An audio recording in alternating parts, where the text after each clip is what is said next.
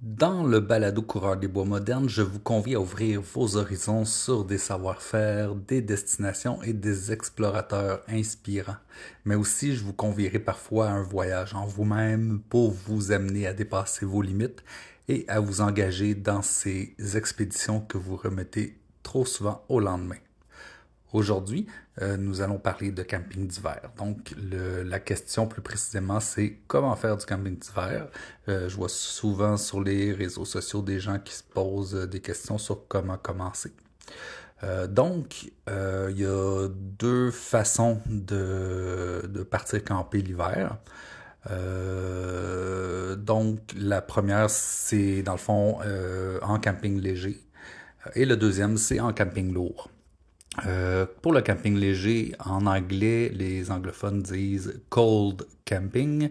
Euh, c'est un camping où il n'y a pas de moyen de se réchauffer si c'est notre sac de couchage ou, euh, par exemple, si on fait un feu à l'extérieur. Le qualificatif francophone, camping léger, dans le fond, ça fait référence au fait que l'équipement est très léger comparativement au camping lourd euh, où, euh, où on a une toile, euh, une, tente en toile, en coton épais, en canevas, avec un poêle à bois en métal. Donc c'est beaucoup plus lourd. il faut absolument avoir un traîneau pour pouvoir amener ce matériel-là.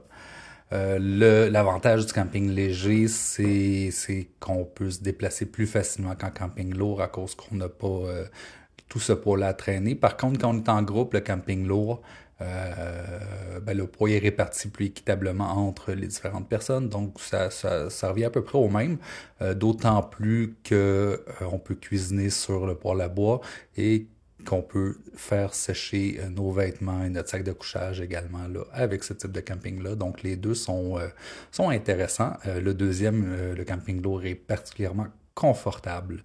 Euh, si vous faites de ce genre de camping-là, on peut facilement atteindre euh, des températures d'une trentaine de degrés Celsius dans la tente et cela même s'il fait moins 20, moins 30 à l'extérieur. Habituellement, on va, dormir par contre également en camping lourd euh, sans le foyer qui brûle dans le fond parce que ce type de foyer-là doit être alimenté constamment. Donc si vous voulez bien dormir, il va vous falloir un bon sac de couchage là, autant qu'en camping euh, léger. Euh, il existe plusieurs types justement de sacs de couchage euh, qui sont spécialisés pour dormir dehors en hiver. Euh, il est tout à fait possible d'utiliser, par contre, des sacs de couchage trois saisons insérés les uns dans les autres pour euh, expérimenter euh, ou bien pour optimiser son équipement. Il y a un débat qui a lieu depuis plusieurs décennies dans le, qui touche le sujet des sacs de couchage, à savoir lequel est le meilleur choix entre un isolant en duvet ou un isolant synthétique. Donc les tenants du duvet euh, vont vanter la légèreté du euh, duvet, sa compressibilité euh, et également euh, le, le, le, la chaleur que dégage le, ah, pas que, pas que la chaleur qu'elle dégage, mais la, rétention de la chaleur qui est excellente dans le duvet. Donc dans la plume. Les défenseurs du synthétique, eux, vont vanter le prix plus accessible des sacs de couchage euh, hivernal en synthétique et la capacité du sac de couchage de sécher plus rapidement. En effet, on dégage beaucoup d'humidité la nuit et même l'hiver, il faut essayer de se débarrasser de cette humidité-là, sinon le sac de couchage va perdre de, sa valeur là, isolante après quelques jours. Euh, par contre, il y a euh, de plus en plus de nouveaux traitements qui sont donnés au duvet euh, pour rendre ce dernier hydrofuge. Donc, euh, je vais pouvoir vous revenir là-dessus euh, dans un autre, épisode. Je vais pousser mes recherches pour voir si c'est efficace. Mais me semblerait-il que oui. Donc les duvets sont de plus en plus protégés et viennent ravir un, peu plus la place là, au synthétique. Les tapis de sol. Donc c'est super important d'avoir un bon tapis de sol en hiver. L'été, c'est quand même important, mais l'hiver, c'est encore c'est primordial en fait. Les... Dans le fond, il y a deux types de matelas. habituellement, les deux sont utilisés ensemble. Donc, habituellement, les gens vont mettre un matelas de mousse, voire même deux sur le sol, les bons vieux matelas bleus, pour pour isoler là, pour la première couche d'isolation. Et ensuite vont placer un matelas gonflable isolé euh, sur euh, le matelas bleu là, pour aller chercher un peu de confort et d'isolation. Euh, par expérience, un sac gonflable isolé très mince, là, même s'il n'y a pas de poire isolant en tant que tel, va, va faire l'affaire également. Mais je parle pas des gros sacs, des gros matelas euh, gonflables qui n'ont aucune isolation puis qui sont très épaisses, oubliez ça. Euh, c'est uniquement de l'air euh, qui ne va jamais pouvoir réchauffer, donc vous allez avoir froid toute la nuit. Quand on part en camping, il y a en camping d'hiver, il y a deux, deux types, dans le fond, d'abris. J'en ai parlé un peu plus tôt, puis je vais aller plus loin d'ailleurs dans les explications sur les tentes légères dans un autre euh, audio, dans un autre balado. Euh, donc, il y a les tentes légères et les tentes lourdes. Euh, contrairement à le déreçu, il ne va pas faire plus chaud dans une tente de camping d'hiver ou de camping d'expédition, donc les, les tentes 4 saisons ou expédition. Euh, l'objectif des tentes hivernales, c'est d'être plus solide pour supporter un poids euh, de neige euh, plus important, contrairement à l'été où il y a juste de la pluie. et également, ils vont être plus résistants au vent. les tissus sont plus résistants.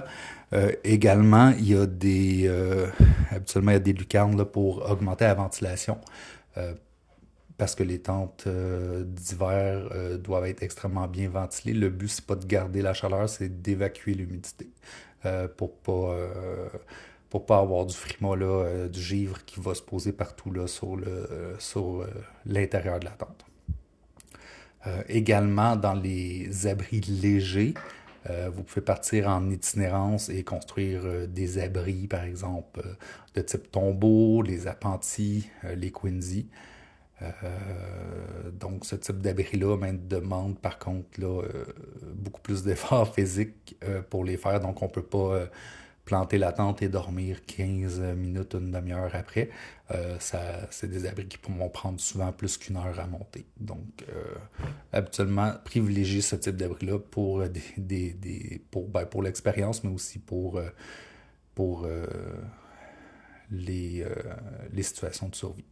Les tentes lourdes, donc, euh, comme je disais plutôt, sont en coton, communément appelé le canevas.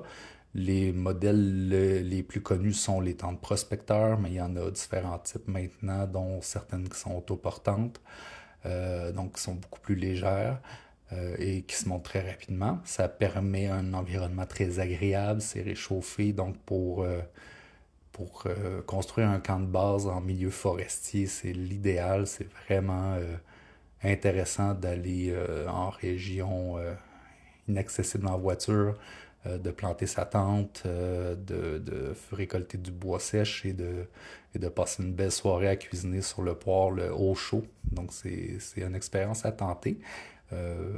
donc, par contre, les tentes lourdes, là, déjà que les tentes hivernales et d'expédition sont très chères. Euh, les tentes en canevas, là, euh, il faut mettre euh, souvent 1000 dollars facilement pour avoir un modèle. Puis si en plus vous ne, fabriquez pas le poêle tout seul, ben là, c'est un, autre 300-400 dollars qu'il va falloir mettre. Donc, par quoi commencer? il n'est pas nécessaire d'avoir tout l'équipement que j'ai mentionné dans l'idéal, au fil des années, vous allez voir, premièrement, si vous aimez le camping d'hiver, c'est pas euh, tout le monde qui va apprécier ça.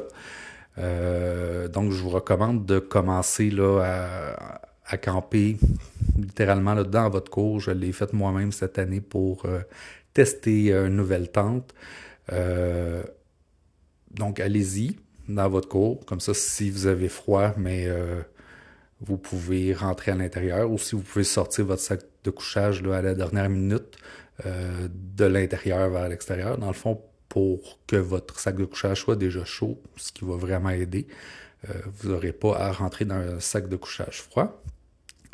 Euh, je vous recommande aussi de ne pas considérer le fait d'avoir froid comme étant normal. au début, quand on rentre dans son sac de couchage, ça se peut qu'on ait froid. Euh, il y a différentes choses à faire si on se met à avoir froid, mais passez pas une nuit là euh, dans votre sac de couchage à, grelotter alors que vous pouvez rentrer en dedans juste à côté. C'est pas normal d'avoir froid si vous avez froid après avoir euh, été uriné, après avoir bu de l'eau, puis après avoir mangé. ça veut dire que votre sac de couchage n'est pas assez chaud. Oubliez ça pour cette nuit-là, puis rentrez en dedans. sur ce, ben, je vous souhaite une bonne première expérience de camping d'hiver. Et également, n'oubliez pas de vous inscrire à mon infolettre euh, pour euh, savoir tout de mes publications et de mes événements. Pour ce faire, cliquez les liens là, dans la description en bas de la description du podcast ou en vous rendant au www.coureurdesboismodernes.com.